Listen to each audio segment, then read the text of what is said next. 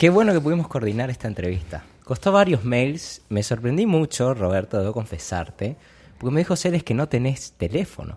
No usa celular, ¿no? Estás hiperconectado, pero no te gusta el celular. Mm, sí, pero son caprichos, digamos, como tantos. Y, y no, y digamos, ¿cómo haces para, para manejarte? ¿No- ¿Te pasó alguna vez? No, bueno, muchas veces, pero...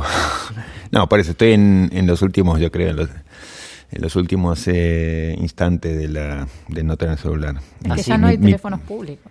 Bueno, me- el primer paso fue ese, que no había más teléfonos públicos. Eso tuvo una situación semi-trágica en, en Texas, en Estados Unidos, porque a eso pasó además algún año antes que en Argentina. Entonces terminé yendo a un supermercado chino y digamos estaba desesperado por encontrar un teléfono y al final la única persona que me, me ayudó era un chino que no me entendía lo que decía, pero, pero finalmente me pude comunicar con él y, y pude acceder a un teléfono. Pero ahí fue como la primera situación Pero- de pero decir, ¿qué te pasó Ha ahí? cambiado. No, bueno, no importa, pero digamos ha pasado algo. No, no, pero ahí me di cuenta como que las cosas estaban Pero cambiando. Nada que- grave, digamos. No, no, no, no demasiado grave. Que, pero vi que eso, que eh, lo que después sería también natural en Argentina, que no te encontrás con, con teléfonos públicos en la calle. Yo era eh, antes un recurrente, digamos, eh, cliente de locutorios. Este, Bienvenidos a una nueva edición de este podcast que se llama Nada está de más, porque todo lo que pasa acá pasa por algo. Anfitrionado en esta ocasión por Lion, que soy yo, y Celeste Braga Beatove. Que soy yo. Lion, ¿Qué? lo intimidaste. ¿Vos decís? Sí. Yo creo que Roberto Gargarela no se intimida con tan poco. Mm, no sé. Tiene un punto de timidez, eso es cierto. Pero, pero me parece que lo intimidaste un poquito. Puede ser, puede ser. Yo, la verdad, mirando su currículum, dije, este hombre es inintimidable. Creo que tiene una humildad más allá de lo común, ¿no? ¿Sabes? Bueno, vos porque sos amiga, pero yo lo estuve investigando. Si querés te cuento un poco Sí. lo que dice la internet. Roberto Vargarela es abogado y sociólogo graduado en la UBA con un máster en ciencia política y también doctorado en la UBA. También tiene un doctorado en jurisprudencia por la Universidad de Chicago, cursó estudios postdoctorales en Oxford, es investigador en CONICET, tiene premios un montón, dos CONEX y escribió, bueno, de todo, ya sabemos. Es profe full time en la... No, en realidad no sé si es profe full time, es profe en la Universidad Torcuato Di Tella y en la UBA. Fue en este... Ay, me atoré. Fue en este último lugar, en la Ditela, donde... no sé qué me pasa.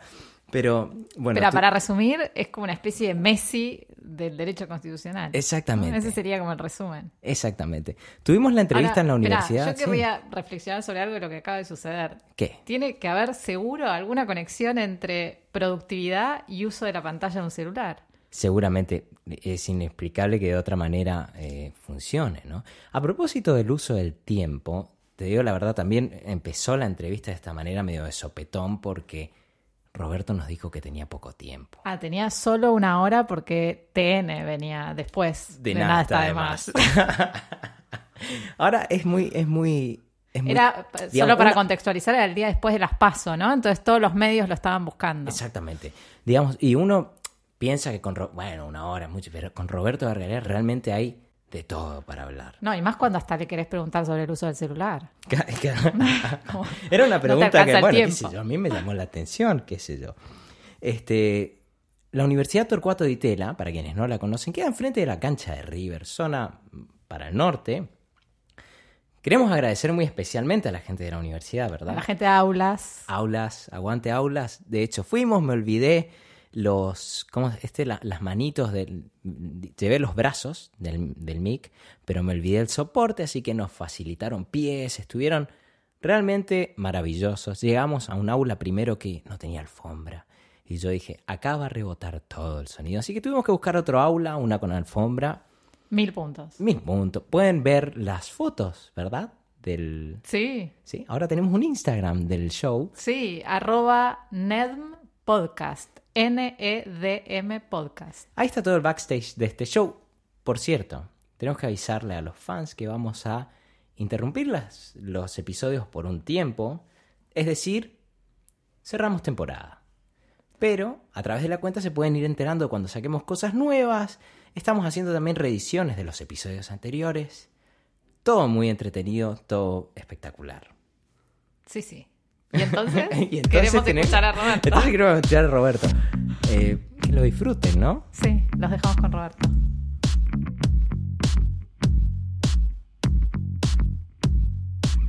Vos te comunicás mucho con el mundo a través, por ejemplo, de tu blog, digamos, ¿no? Esa es tu. Bueno, eh, por el mail, digamos, el, el blog entiendo también que eh, ha pasado el tiempo de los blogs, entonces ya queda más como nació, como, que fue como un modo de tener un registro personal de fotos y cosas que me gustan o toma de posiciones. Y entonces yo sé que por ejemplo que sé ante algunos temas públicos a lo mejor algún periodista va y mira mi blog a ver qué digo. Pero digamos entiendo que, que los blogs en un punto han muerto digamos no, no, no sé cómo será la vida de los blogs si tienen sobrevida quiero decir si se recuperan pero pero entiendo que igual digamos cuando hay temas polémicos eh, hay miles de personas y eso me consta, digamos, o pueden ser decenas de miles de personas. Eh, pero no, no es la práctica que en un momento fue de que cada uno tenía sus blogs favoritos y que a la mañana miraba los diarios y miraba algunos blogs, ¿no? Eso se terminó.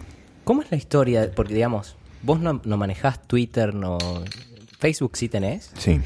¿Cómo es la historia de tu, de tu blog? Porque se llama Seminario Gargarela, ¿no? Sí, está bien, está bueno. Eh, nació como, como una herramienta didáctica en el seminario que mm, vengo dando hace unos 20 años más en la UBA, que es como mi gran punto de eh, encuentro con, con los estudiantes y es que ha sido siempre como mi lugar de, relajo y, y también mi modo de seguir el, lo que era para mí el modelo Nino de enseñanza, que era un modelo de cercanía con los estudiantes en discusión de textos relevantes públicamente, interesantes o novedosos. Entonces na- nació como herramienta de apoyo al seminario.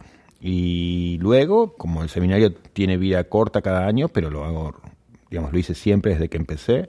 Entonces el resto del año empecé a usarlo para otros fines. Me acuerdo de eso, como que estaba en Estados Unidos haciendo una estadía y fue la primera vez que hice dos o tres Posteos públicos. posteos, claro, pero un día encontré un uno y que no sabía qué era, cliqué y era una persona que había dejado un mensaje, yo ni, ni sabía bien cómo funcionaba eso y como que fue una buena sorpresa, uy, hay alguien que lo lee, pero realmente era eso, como dejar un testimonio de cosas como un archivo personal abierto, que no sabía de qué modo estaba abierto, pero...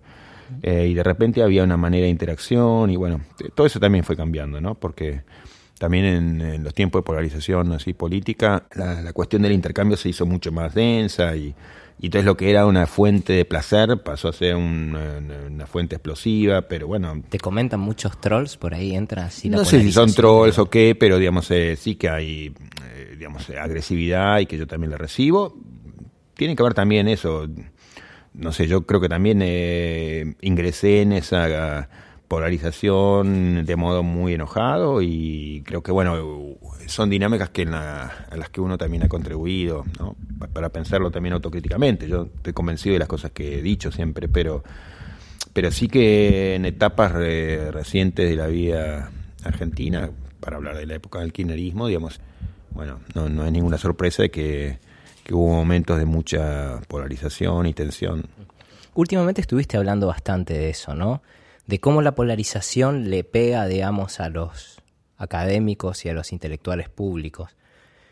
¿Alguna vez te sentiste como polarizado vos también? ¿Atraído? Sí, sí, sí, sí, por eso mm, creo que, que participé también indebidamente en cuanto a que, mm, digamos, en momentos de, de tensión, no sé, pongamos para, para tomar el caso de Argentina, el, el caso Nisman, por ejemplo, para mí fue un punto de tensión muy fuerte y todos tuvimos información muy limitada, pero era un caso que cruzaba política, vida pública, política partidaria, este, de un modo muy, bueno, crimen, eh, eh, digamos, magnicidio, digamos, como violencia en la peor expresión, revivir en Argentina una muerte que podía estar vinculada con el poder público. ¿Qué postura tomaste en aquel momento?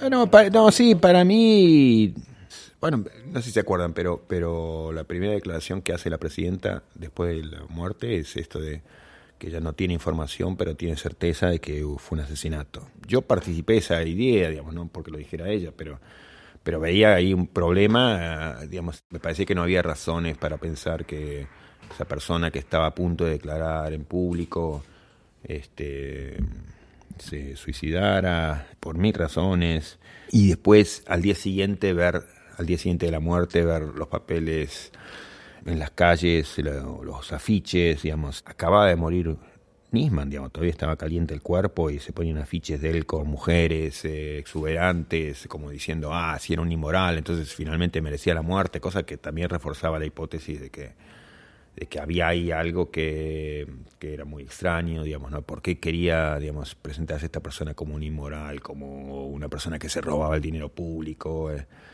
Entonces me, me, parece que por lo menos el poder público tenía que asumir una responsabilidad especial de clarificar por qué no estaba involucrado, dado todo eso, digamos, esos afiches salían de la Secretaría de Inteligencia o de zonas afines y este, y el Estado había estado siguiendo al fiscal y eso también está probado, digamos. Entonces, bueno, no, creo que eso, que el poder público tenía mucho para decir sobre ese crimen, con independencia de que no tengamos pruebas contundentes en ninguna dirección, ¿no? Digo, yo hay, hay una cosa que, que admiro mucho de tu trabajo, que es esa capacidad de vincular el trabajo académico profundo y robusto con la lectura de una coyuntura y esa capacidad para traducirle a, a la gente. En ese contexto, y dado que hoy es el día después de las pasos, ¿querés contarnos tu lectura de esta coyuntura?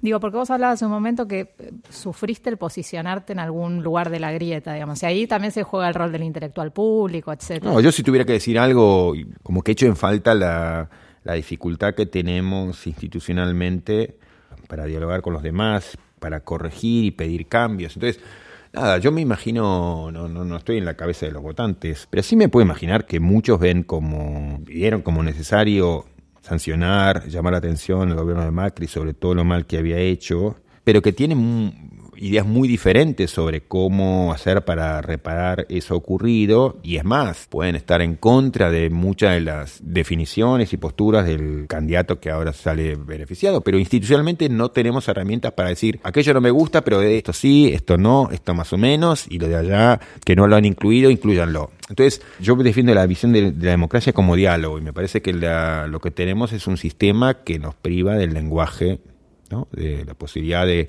comunicarnos con otros y en particular con los representantes, decirles que sí, que no. ¿Y es el sistema o somos nosotros y cómo ejercemos el sistema? No, no, para mí es sin duda es decisivo el sistema y tengo confianza democrática, confío en el ciudadano, que ya que no somos muy distintos unos de otros y no somos criminales por naturaleza ni perversos por naturaleza y que nuestras capacidades intelectuales y morales son similares. Y entonces el sistema puede ayudar y los, los arreglos institucionales pueden ayudar a a sacar lo mejor de nosotros o a sacar lo peor. Un ejemplo que, uso siempre, el sistema de juicio por jurado. Está todavía mal organizado, pero es una buena muestra, digamos, y además hay pruebas empíricas al respecto, de que la misma persona que frente a un crimen horrendo está preparada para decir, mátenlo al asesino, sáquenle los ojos, tortúrenlo, digamos, puesto en un jurado, toma una decisión más parsimoniosa que el juez profesional. Y eso te dice algo, y es que tiene mucho que ver con, con, el procedimiento que vos armás. Si vos a esa persona después del crimen,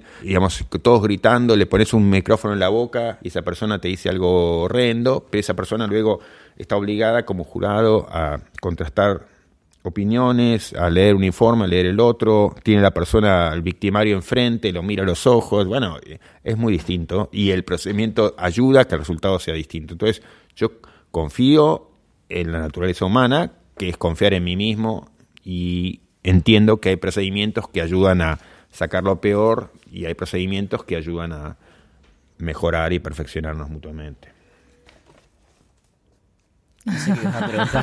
No tengo varias preguntas a raíz de eso. dale, dale, sí. Eh, una de ellas tiene que ver con, con la idea de que las cosas se pueden resolver por referéndums, ¿no? Mm. Que está tan en boga. Sí. Eh, ¿Y cómo informarías ese debate? Porque vos cuando te referís a procedimientos me parece que te referís a algo bastante más robusto que... No, totalmente. Pero, pero, a ver, digamos, como se ha usado mucho el referéndum y además en la literatura académica está mucho esa discusión, me interesó escribir sobre el tema del referéndum No, yo, digamos, sin, sin sofisticar las cosas demasiado, pero me parece que es crucial que haya procedimientos de discusión, lo que yo llamo discusiones inclusivas, digamos, ¿no? que, que todos los afectados intervengan, discutan, y cuanto más haya de eso, más confío en la imparcialidad del resultado, y cuanto menos haya de eso, menos confío. Entonces, en un proceso, digamos, de aclamación schmittiano, no confío para nada, porque, digamos, eh, primero participa un puñado de gente, y segundo, digamos, no hay posibilidades de clarificarse mutuamente. En un procedimiento de decisión de expertos, confío muy poco porque son muy pocos los que deciden y, digamos, quieren hacerlo en nombre de todos y no hay discusión pública.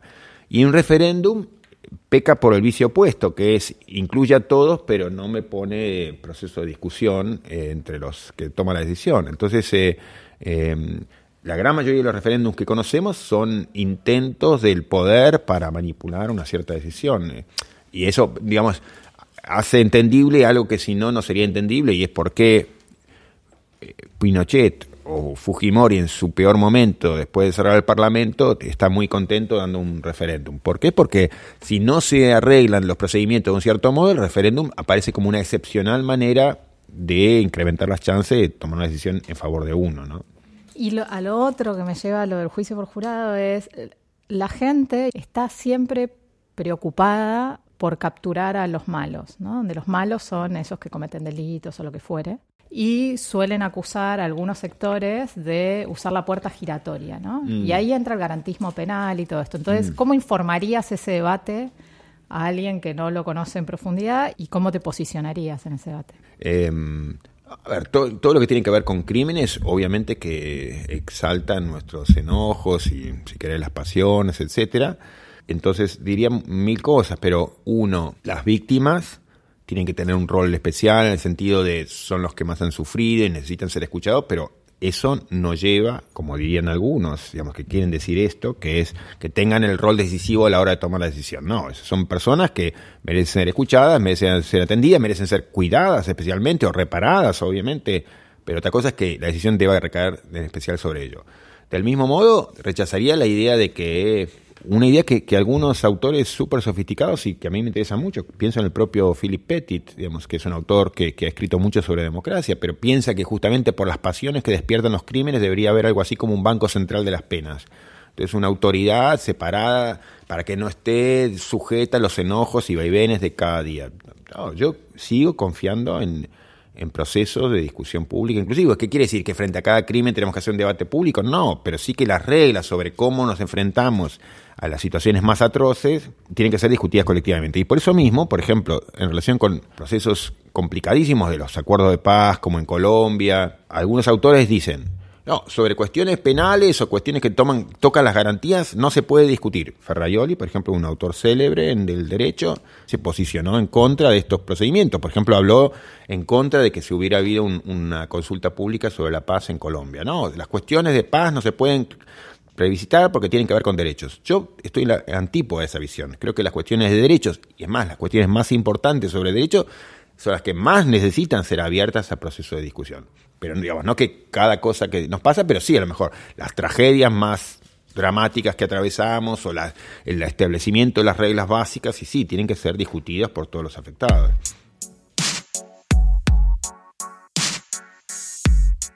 Roberto, ¿cómo definirías la grieta argentina? Bueno, tendría que pensarlo más, pero me parece que es, eh, por, un lado, digamos, una dificultad para entendernos, eh, una dificultad para hacer empatía en relación con el otro, una posición política que empieza a estar mezclada con la propia identidad, y yo creo que la, la práctica ha llevado a que, digamos, las discusiones políticas atravesaran temas que nos tocaban o que tocaban fibras muy profundas nuestras, típicamente las cuestiones que tenían que ver con derechos humanos. Eso ha ayudado muchísimo a que el terreno empezara a ser especialmente tenso porque tenemos la piel muy sensible a esos temas. Y después entonces eh, las personas fueron tomando posiciones, yo creo que desde los distintos campos, las personas quedaron comprometidos con, con grupos, sé yo, para ponerlo, simplificarlo, el kirchnerismo, pero podría decir de la oposición de ese momento lo mismo. El kirchnerismo toma ciertas posiciones sobre los derechos humanos, terreno que es hipersensible para todos, y toma muchas otras decisiones que yo diría son mucho más claramente polémicas, pero mucha gente, como tenía ya su identidad comprometida con la defensa de esa posición que era hipersensible, le costaba decir que esto estaba bien en este terreno de los derechos humanos, pero mal en este otro terreno. Y entonces yo creo que para defender una posición que sabía que era más difícil de defender, radicalizaba su visión y se animaba a defender lo que hasta hacía poco consideraba indefendible. Yo creo que esa dinámica se dio en distintos grupos de la sociedad de modo paralelo. Lo digo del lado del kirchnerismo, pero del lado de enfrente o de otros lados podría decir algo similar.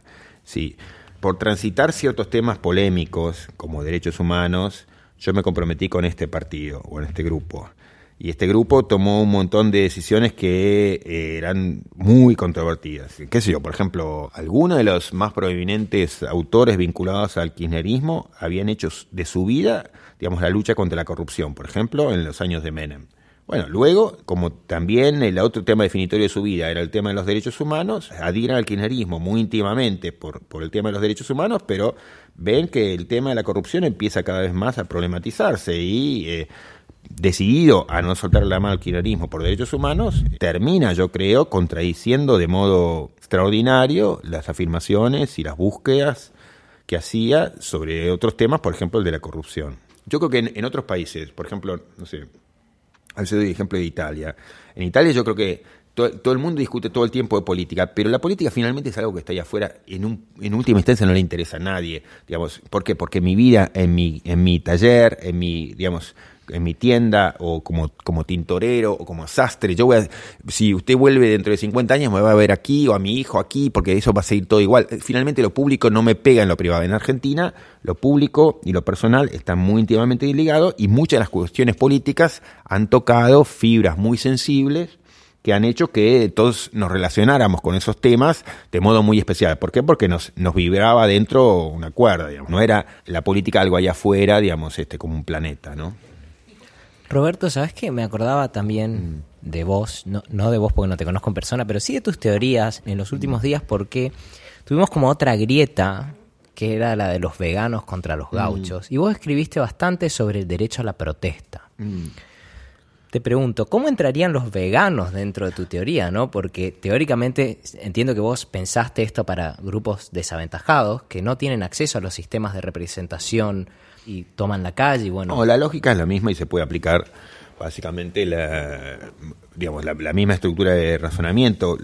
simplemente llamaría la atención de que la, la, la, lógica, cómo sería también para que sí, sí, sí, sí, por eso ahí voy. la única aclaración que quería hacer de antemano es que por las connotaciones que tienen un punto de gracioso para muchos, genera el riesgo de que ese tema, digamos, uno, digamos, a mí me interesan los temas, pero a veces como que oscurece más que lo que iluminan. Y este por las connotaciones que tiene, los ribetes que genera, por ejemplo, en términos de que es gracioso ver al gaucho persiguiendo al vegano, la, sola idea, digamos. Entonces, a, lo mejor distorsiona en, vez de ayudarnos a iluminar la discusión. Pero, pero la estructura de razonamiento es la misma en el sentido de que es dable esperar, sobre todo en sociedades desiguales, que haya conflictos que se vienen resolviendo mal, o que haya voces que son sistemáticamente no escuchadas, o que haya quejas que no les prestemos debida atención por distintas razones, porque es ridículo, porque son poquitos, porque qué los gitanos ah, nos molestan, entonces nos, o tenemos muchos prejuicios. Y yo creo que con los veganos pasó algo así, digamos, en el sentido de que hay eh, puntos importantes que los veganos tienen para decirnos, bueno, eh, y, y, yo creo que hacen un esfuerzo, digamos, un poco en la línea, lo que ha sido el esfuerzo Greenpeace, llamémoslo así, que es llamar la atención a través de un acto notable o espectacular en el buen y en el mal sentido del término. Entonces diría que de eso se trata la discusión pública, de que nos iluminemos sobre las cosas que tenemos asentadas y sobre las cuales no pensamos. O sea que vos dirías que porque hay gente que decía, no, que no tienen derecho a meterse en la propiedad de otra gente. Y, no, está bien, pero muchos de los desarrollos que ha habido sobre la libertad de expresión, aún en Estados Unidos, en donde no ha sido un país para nada impecable sobre cómo se desarrolla esa discusión, hay un montón de casos en la jurisprudencia norteamericana sobre gente que hace sus protestas dentro de un shopping center o en la estación de tren o en la cancha de fútbol. Y bueno, porque son la gente donde circulan los relevant others o donde está, digamos, la gente a la que uno le quiere hablar y y entonces, eh, bueno, yo no haría el tema de, uy, mira, está molestando al otro, sino, digamos, lo leería primero en términos de contribución al debate público. Y eso no niega que podamos pensar sobre, bueno, de qué modo pueden intervenir, en qué espacios, o podemos regular su participación en ciertos espacios o su llegada a ciertos espacios. Sí, sobre eso podemos seguir pensando, pero mi primera inquietud sería pensarlo en términos de contribución al debate público.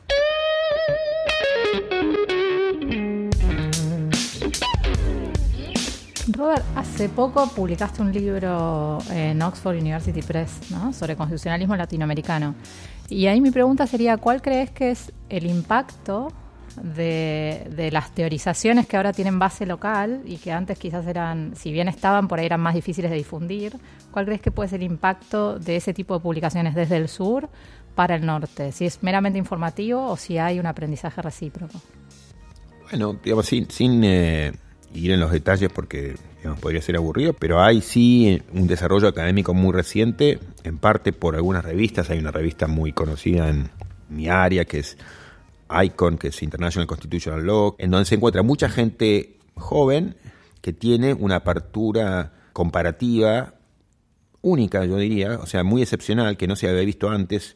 Típicamente las revistas y la creación de conocimientos surge mucho en el ámbito anglosajón y muy especialmente por cuestiones de concentración de dinero de Estados Unidos, que hace que se concentren revistas, profesores, puestos, competencia, y hay mucha publicación, pero en general, digamos, en Estados Unidos hubo una mirada muy autocentrada, muy parroquial, si se quiere, y hay, yo creo, en los últimos años una apertura a lo que pasa afuera. Y eso ha sido consistente con que muchos de nosotros hemos estado también produciendo conocimiento específicamente para decir, bueno, hay mucho que aprender de lo que se hace desde acá. Con un colega, con Juan Bertomeu, hicimos un handbook, o sea, como un manual de casos latinoamericanos para que se enseñen en Estados Unidos. Bueno, han, salido varios de ese tipo de libros ahora. Hay textos que se producen también desde allá, a partir de las experiencias de Colombia, Costa Rica, que han sido de las más miradas, o Sudáfrica o India. Entonces hay como mucha mirada reciente desde el norte al sur global y hay mucho que se está diciendo desde el sur global al norte, ¿no? Autores, colegas como César Rodríguez Garavito, han hecho como un buen puente entre el sur y el norte, ¿no? Roberto, y pensaba en esto, ¿no? Las cortes europeas de derechos humanos un poco están retrocediendo frente al momento político de la globalización, que se está yendo para atrás, cada vez nos encerramos más en mm. los regionalismos. Mm. En la Argentina tenemos también nuestro propio caso vernáculo de eso. No sé en qué medida es comparable esta decisión que tomó la Corte Suprema hace mm. algunos años atrás en la Argentina, diciendo que los fallos de la Fontevecchia que los fallos de la Corte Suprema de Derechos Humanos, de la Corte mm. Interamericana en realidad, no eran vinculantes para la Argentina. ¿Esto se parece a lo que está pasando en Europa? No, algo de eso. Eh, hay alguna relación hay algo que, en Europa se llama la doctrina del margen de apreciación y que es un poco lo que algunos querían importar para esta zona. Y el desarrollo que se dio allá era Europa unida y cómo hacer para respetar la autonomía y el poder de decisión de los propios nacionales. Entonces hubo una doctrina que los tribunales fueron adoptando de modo muy convencido y justificando en términos democráticos que era esto, ¿no? que debe haber un margen de apreciación para cada país para que estos principios y reglas comunes los interpreten, los lean, los apliquen de acuerdo a los modos tradicionales, las prácticas que tengan. Entonces ah, hubo como un principio de deferencia. En América Latina la tradición fue opuesta porque, digamos, la Corte Interamericana empieza a activarse en la época de las dictaduras y entonces ahí tomó un rol muy activo, no deferente, sino muy intervencionista. Entonces, si en Europa se consolidaba un principio de deferencia, en América Latina se consolidaba un principio, digamos, de interferencia. Y entonces eh, eran como dos mundos distintos. Luego, cuando se empiezan a estabilizar las democracias en América Latina, muchos dicen, ah, tenemos que irnos hacia el modelo europeo de mayor deferencia. Entonces ahora nosotros también somos como los países europeos en el sentido de que, bueno, una cosa era cuando éramos dictadura, que está bien que viniera acá, digamos, eh, que eso la Comisión Interamericana y nos inspeccionara, pero bueno, ahora es diferente. Entonces se abrieron como esta polémica de deferencia o interferencia y creo que ambas visiones son problemáticas. Yo defendería que cada decisión, dependiendo del tema, dependiendo de lo que está en juego y dependiendo de cómo se la ha discutido, merece ser analizada con criterios diferentes, más deferentes o más de intervención, no interferencia. qué sé yo, una decisión, pongamos, tomada en Venezuela bajo las condiciones procedimentales con que hoy se toman las decisiones en Venezuela, no me parece que sea una decisión que merezca un margen de deferencia especial. Robert, un backlash. ¿Cómo fue que decidiste estudiar Derecho? Em, era, por un lado, una opción digna y fácil, en el sentido, de que, en el sentido de que, digamos... ¿Te gustaba igual? A ver, no me disgustaba, eh, y no, no disfruté enormemente la carrera hasta que no empecé a encontrar la riqueza que había ahí escondida y que uno intuía que podía estar. Pero digamos, no se olviden que, por un lado, empiezo a estudiar en la dictadura. Digamos, el modo de enseñanza de la dictadura era muy especial. El modo vertical era de un nivel de ridiculez que, o sea, yo he vivido esas cuestiones del profesor que pasa adelante, estamos todos temblando, te señala con el dedo, entra uno a transpirar, llorar, digamos, eh, eh, o te saca de la, del examen porque no has tenido corbata, usted se va, te saca los gritos, te humilla en público. Esas cosas eh, eran muy común en el, en el año que yo viví, que era el último año de la dictadura en la Facultad de Derecho. O sea que no era muy atractivo. Luego, dictadura o no dictadura, digamos, hay modos muy dogmáticos de enseñar el derecho y entonces también hacen que a uno no le interese mucho eso, no le guste mucho. Luego, yo tuve algunas materias, como, como le pasó a muchos, digamos, penal fue una materia que tenía una gracia especial y que me la enseñaron bien, y entonces empecé a ver que había cosas interesantes por aquí y por allí, pero, por ejemplo, ingreso al seminario de Nino cuando termino la carrera, yo terminé la carrera a los 20 años, o sea, y la hago súper velozmente, en parte porque me la quiero sacar de encima. Eh, o sea que, para mí fue un sufrimiento en muchos sentidos la carrera. Empecé a ganar alegría, digamos, en el subsuelo de la Facultad de Derecho, porque empecé ahí a estudiar sociología. Y eso me mostró que había un modo distinto, tanto de enseñar, en el sentido del contenido, como en los modos de enseñar en cuanto al procedimiento y las formas, ¿no? Y, digamos, cuento siempre la anécdota de que en ocasiones excepcionales los profesores de sociología usaban las mismas aulas de los profesores de derecho, y tenían un rechazo al uso del aula tal como lo usaban los profesores de derecho sin saberlo, pero veían la silla majestuosa, veían el altar de donde se dan las clases y no podían simplemente resistirlo, entonces agarraban una sillita, digamos, eh, sin trono y se sentaban con nosotros y hacíamos un círculo. Y entonces en la misma aula donde yo una hora antes había tenido una, una clase con un profesor de derecho súper formal y jerárquica y vertical y autoritaria, de repente yo veía que había también una forma distinta de dar clase en el mismo espacio físico. Además era un momento de transición democrática. O sea que en el paso del tiempo, en derecho y fuera de derecho, empecé a encontrar que había un gusto extraordinario. Digamos, y hoy para mí es puro disfrute, o fundamentalmente disfrute, aún con las tragedias que a uno le rodean, pero digamos, disfruto mucho mi relación con, con el derecho, con la ciencia en general.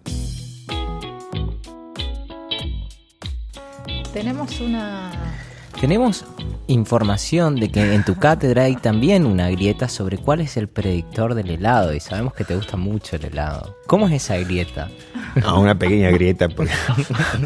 No, no, pero también, digamos, yo creo que en la grieta hay dos cosmovisiones que disputan sentido. En este caso, digamos, no sé si una está en condiciones de disputar el sentido. No, no, no, no. Mi, mi, padre era fabricante de helados como inmigrante italiano. Eh, tomó una línea de ocupación, digamos, que tomaron muchos de las personas de su generación, o sea, de los que llegaron a Argentina en los años 40, que fueron como el buen helado argentino que alguna vez hubo eh, y que ahora quiere volver, digamos, después, digamos, hay un sentido común en el fabricante de helado, que es eh, que hay un helado que es el helado base, que es el helado de crema, el helado de americana normalmente, la crema blanca, y que muchos de los helados tienen esa base y, digamos, qué sé yo, si es pistacho, entonces pueden tener un gusto, digamos, o, nueces, la crema rusa, además, pero, es el helado de base. O sea, no es que el helado, que es el, mínimo común denominador de todos los helados, es el dulce de leche, como dirían algunos de mi cátedra, sino el, helado de crema americana o el crema vainilla. Entonces, simplemente ese es para mí el predictor de que es bueno. Y sí, porque es como la, el mínimo común denominador, pero digo, lo, dicen los heladeros. Eh, lo decimos los heladeros. ¿Vos, vos sabés hacer helado? Una cita de autoridad. sí, una cita de autoridad. No, pero di, di, el, di digamos, el principio que ordena la, cita. Pero, pero no, trabajé muchos años en la... Una falacia junta. Trabajé muchos años en la heladería con mi padre durante los veranos, desde que era muy chico, digamos, este, trabajaba en la fábrica. Después la fábrica nos cerró los 90. ¿En la fábrica y también en el local? O sea, trabajaba en la, en la manufactura, eh, tenía la opción de trabajar en la oficina, digamos, este, o en la secretaría, o el qué sé yo, pero a mí me gustaba trabajar en la manufactura, no solo porque comía, sino también porque, no, la, la verdad, o sea, que en términos sociológicos fue un, un aprendizaje increíble, porque era trabajar con el trabajador, digamos, y por supuesto, uno tenía todos los privilegios, por ejemplo, del horario, qué sé yo, del trato, de, por ser el hijo del dueño, pero también tenía, uno no lo debería olvidar, una carga en contra muy especial también por ser el hijo del dueño. Entonces, para mí era una situación muy especial y de enorme aprendizaje de, de- de eso, de la vida del trabajador, digamos. Y eso yo lo hice durante, no sé, 15 años. Yo una última vez. Dale. La carrera de abogacía abre innumerables puertas en el mercado laboral donde uno puede ganar muchísimo dinero incluso, digamos. ¿Cómo fue que, que decidiste trabajar de profesor y dedicarte a escribir y estas cosas que, que no están bien rentadas en Argentina? No, sin duda que tuvo mucho que ver aquel, aquellos encuentros con gente que pensaba bien el derecho y que veía que ahí había algo muy extraordinario. O sea, cuando aprendí ese lenguaje, digamos así, vi que había algo maravilloso y eso contrastaba con un mundo que era el mundo comercial y el mundo, digamos, de perseguir al cliente y demás, que me, parecía espantoso, ¿no? Y tuve una, una muy pequeña experiencia de ejercicio de la profesión. Digamos, el único, el único cliente que tuve le pagué yo porque me daba tanta lástima. que entonces eh, sea, le, le terminé pagando yo de mi bolsillo, eh, que era una empleada doméstica. No, nunca te Este, vas a hacer rico. Claro, entonces, o sea, vi que no era para mí, o sea, estaba todo mal, todo mal. Entonces, eh, sí, ¿no? O sea, pero si quieren en términos más sencillos, en uno había un enorme disfrute y en otro eh, me sentía completamente ajeno, ¿no? Roberto, una última. Dime. En esta entrevista, bueno, estuvo atravesada por las grietas en general. Vos tomaste partido en una que es la del helado. Correcto. Ahora te pregunto, ¿vos crees que los intelectuales públicos deben tomar partido en algún lado de esa grieta? ¿Cómo se combate? ¿Cómo, qué, o, o si hay que combatirla, ¿qué posición se toma la gente de la ciencia, de la cultura, del arte? De... Hay mil cosas para decir, eh, algunas que diría, uno por supuesto que cada uno tome la posición que quiera, pero uno espera de, de un académico, un intelectual público que, que nos ayude a pensar y me resulta preocupante si, si hace un esfuerzo explícito por cerrar información, ocultar información, no decir ciertas cosas, porque entonces participa como un político más. O como, entonces no me da lo mismo una solicitada firmada por, por futbolistas como hubo ahora eh, días antes de esta elección o por científicos. Si alguien firma una solicitada como científico, y si estos científicos, estos miembros de la comunidad de ciencias, estos miembros del CONICET, dicen tal cosa, uno espera una participación que eh, sea diferente, que tiene que ver con el tipo de contribuciones por las cuales, entre otras cosas, eh, reciben una paga, y uno espera eso, que, que nos ayuden a pensar yo diría críticamente. Y entonces, como ha habido una práctica muy habitual de en Argentina, digamos, de, de ocultamiento de información, de silenciamiento de información, de poder, qué sé yo, cerrar el INDEC y decir, bueno, que se puede justificar, bueno, no, no queremos estigmatizar.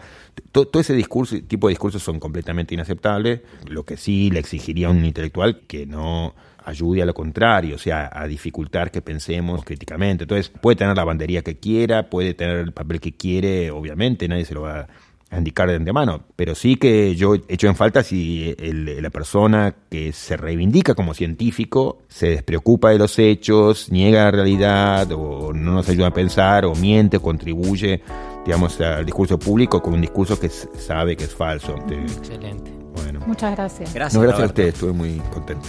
Y muchas gracias a todos los que llegaron hasta acá. Esto fue Nada está de más. Un podcast donde todo lo que pasa pasa por algo. Y donde también puede pasar cualquier cosa. Recuerden seguirnos. En Instagram nuestro usuario es arroba nedmpodcast. Y también salió el soundtrack oficial, ¿verdad? Sí, está en mi cuenta de Spotify donde está la música. El soundtrack se llama Contacto, con la otra echadita, la última. Como cuando hay contacto alienígena, bueno, contacto. Pueden escuchar el, el soundtrack mientras estudian, mientras hacen lo que sea que tengan ganas de hacer porque es instrumental. Así que nada, disfrútenlo y volvemos cuando se les. Pronto. Pronto. Vamos a tomarnos un receso, pero vamos a estar de vuelta muy pronto haciendo este maravilloso show que nos encanta hacer y que espero que a ustedes también les guste escuchar. Gracias a todos. Hasta la próxima edición.